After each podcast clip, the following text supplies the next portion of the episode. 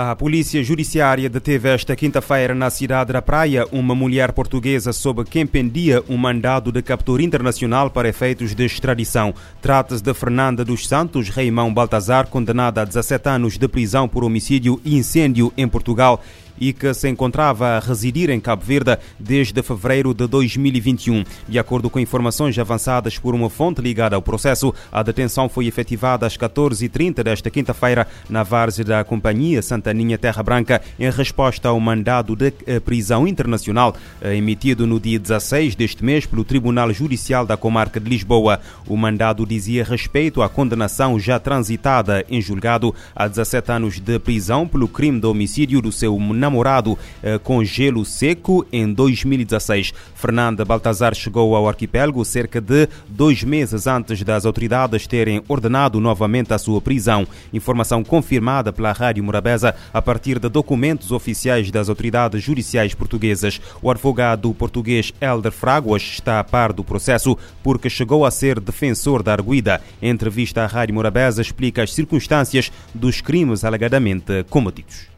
E efetivamente aquilo que sucedeu é que eh, no Parque das Nações, em Lisboa, não muito longe do Campos da Justiça, onde se situam a maior parte dos tribunais da capital, ocorreu um crime horrível uh, e efetivamente morreu um jovem que aparentemente até teria manifestado a intenção de pôr termo à sua própria vida.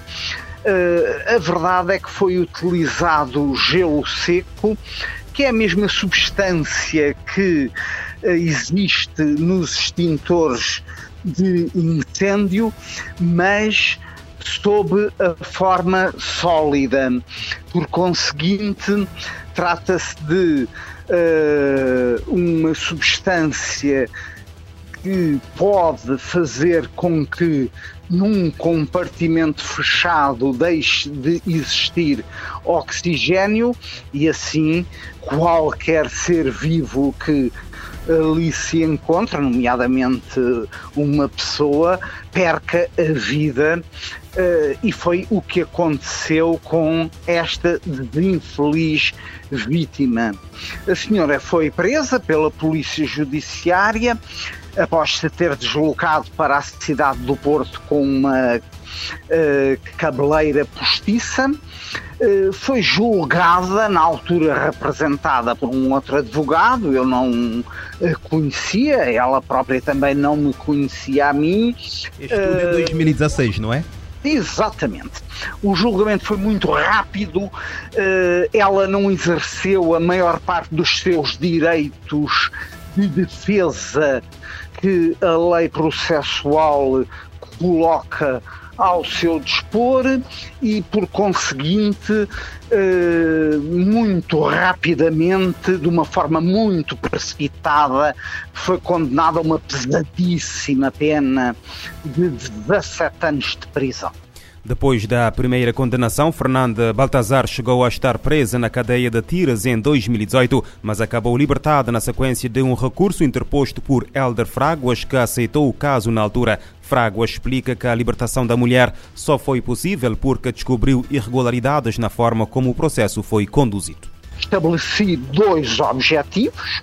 O primeiro objetivo era o de obter a sua libertação uma vez que não fazia sentido ela estar privada da liberdade quando não lhe tinham sido assegurados os direitos de defesa na sua plenitude, e por outro lado, como segunda finalidade, também uh, fazer com que lhe fosse proporcionado uh, um julgamento em respeito pelos direitos humanos conforme consagrados pela Convenção Europeia respectiva.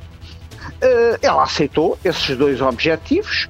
Já em Moscou eu fui trabalhando no processo, tinha um prazo muito limitado, porque uh, o prazo de 30 dias para interpor recurso já tinha começado a correr. Uh, quando regressei a Lisboa, dei entrada ao recurso para o Tribunal da Relação de Lisboa, que é o Tribunal de Segunda Instância, e uh, o Tribunal da Relação de Lisboa emitiu um acórdão confirmando os 17 anos de prisão, mas era um acórdão que era evidentemente nulo, que não podia produzir efeitos nenhums e que não tinha validade nenhuma, uh, ou seja, era uma decisão que não tinha consequências jurídicas absolutamente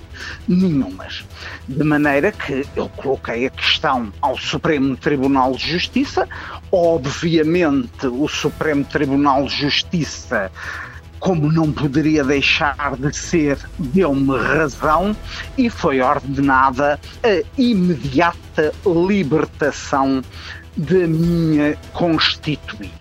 A professora mudou de advogado em 2019. Dois anos depois, em abril de 2021, foi novamente ordenada a sua prisão. A detenção não foi efetivada porque as autoridades desconheciam o seu paradeiro. De acordo com os documentos do Ministério Público e das Polícias Judiciária e de Segurança Pública de Portugal, a que a Rádio Morabeza teve acesso, a saída de Portugal aconteceu a 21 de fevereiro de 2021, dois meses antes de o Supremo Tribunal de Justiça ter confirmado a condenação. A mulher terá permanecido todo esse tempo em Cabo Verde até que foi denunciada em julho deste ano. Na sequência, foi emitido um mandado de captura internacional difundido pela Interpol a sentença não tinha transitado em julgado e ela, portanto, viajou como motorista para Cabo Verde uh, com um passaporte português normalíssimo e instalou-se em Santa Achada, salvo erro. Achada Santo Antônio uh, na Praia.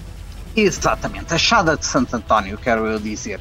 Ali arrendou um apartamento de luxo, como já anteriormente tinha feito no Parque das Nações.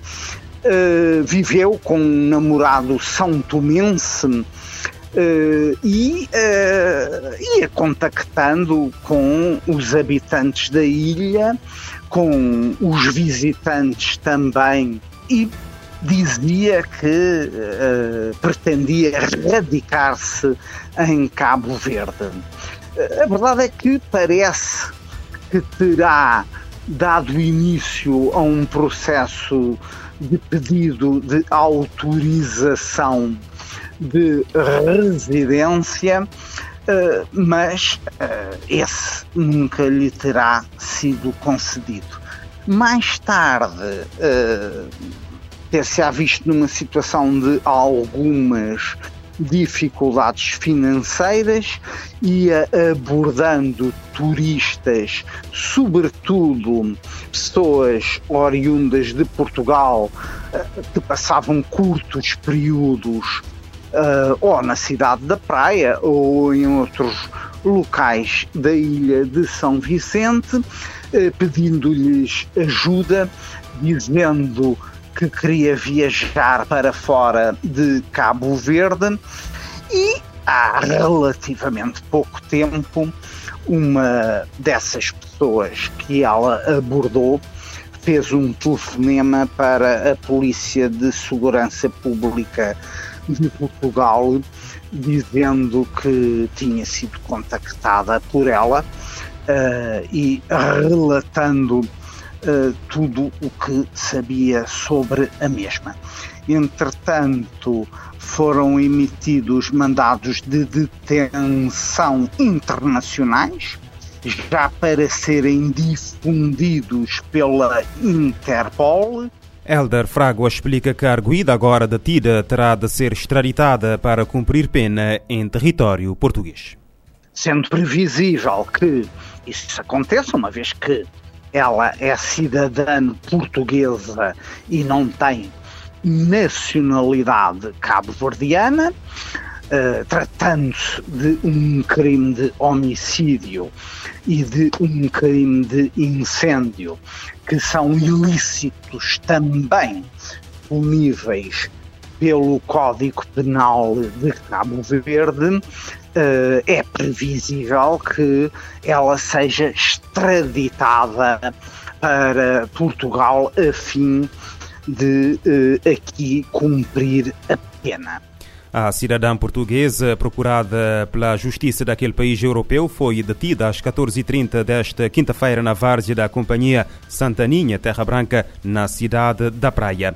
O Tribunal da Comarca de São Felipe, na Ilha do Fogo, decretou prisão preventiva a um indivíduo do sexo masculino de 30 anos de idade, suspeito da prática de um crime de abuso sexual de crianças na forma continuada e um crime de agressão sexual praticado contra uma criança. A vítima é uma menor de 12 anos, vizinha eh, do Arguido. De acordo com informações divulgadas na tarde desta quinta-feira pela Procuradoria-Geral da República, o homem natural da Ilha do Fogo foi detido fora de flagrante delito.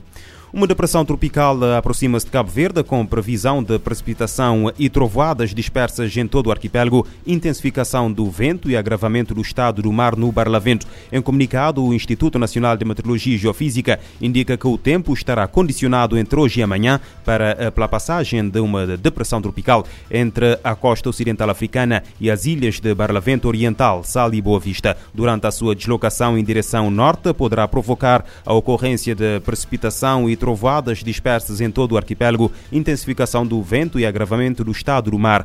E por razões de segurança, o Instituto Marítimo Portuário informa a todos os armadores, proprietários, eh, patrões e pescadores em geral que encontra-se interdita a saída para o mar das embarcações de pesca local, botas e pequenas embarcações de boca aberta a nível nacional. O aviso de segurança é válido pelas próximas 48 horas.